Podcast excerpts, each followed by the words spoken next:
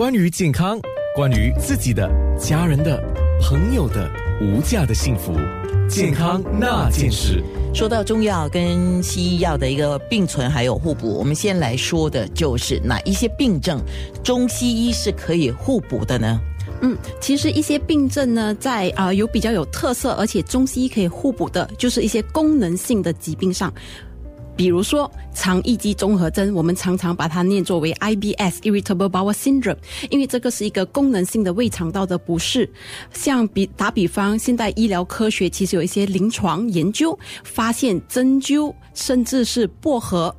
对于这些 IBS 的患者有非常好的疗效，还有一些功能性的疾病，比如说失眠，在于中医通过针灸推拿也有非常的好的疗效。还有一些疾病，它虽然不是功能性的疾病，比如说疼痛，甚至于呃腰椎间盘突出症、腰痛、腿痛、膝关节疼痛这些疼痛科的疾病，其实中医针灸都是非常有疗效的。在中医的针灸是帮助减少发炎跟呃或者是避免那个疼痛是吗？嗯，中医因为说疼痛是一个不通则痛，有淤堵才会疼，才会痛。还有一些就是因为长期的劳损，像可能工作姿势不良造成的一个肌肉的紧张，那么针灸是能够非常有效的疏通经络，同时达到活血化瘀的作用。哦，刚才特别刘医师就提到了肠易。肠易激综合征哈，这个叫 IBS，这个就是那个肠胃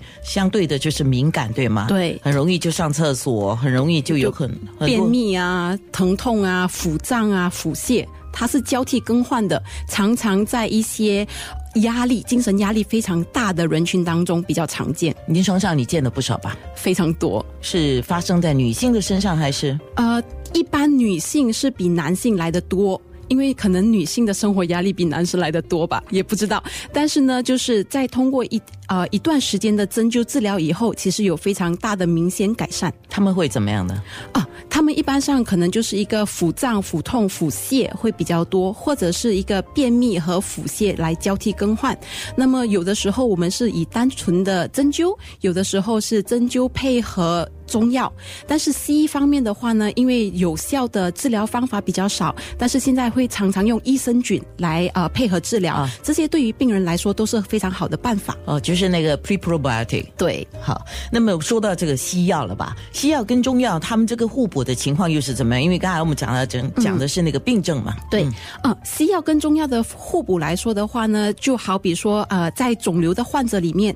其实中药是有起到非常好的辅助作用，增加呃中药呢能够增加西医方面的治疗的敏感度，同时呢能够减低一些毒副作用。比如说在化疗和电疗的病人里面，其实中药是非常有效，能够减轻副作用的。可是你刚才讲到，就是化疗或电疗之后的一个副作用，中药能够达到一个辅助的作用啊，那就是在西药、西医的这个治疗之后多久就可以进行这个中西中药的这个辅助呢？其实就是说，从中医的角度来说，因为我本身是在北京呃中西医结合临床医院做实习的，所以在中国其实中西医结合的这个方法已经非常的普遍。是呃，病人其实在经过化疗的期间，就可以通过中医的方法来减轻它的毒副作用，好比说它的恶心呕吐。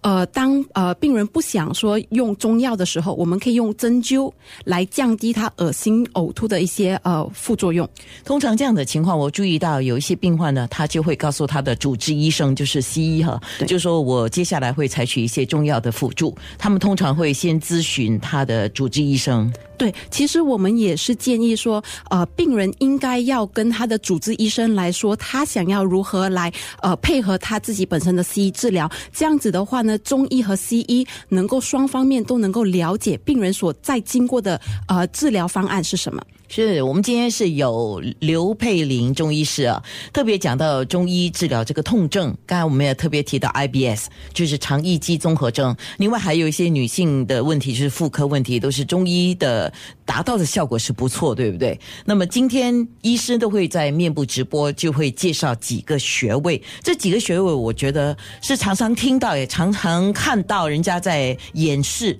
但是就是很多时候很多人看完之后就没有自己去进信心，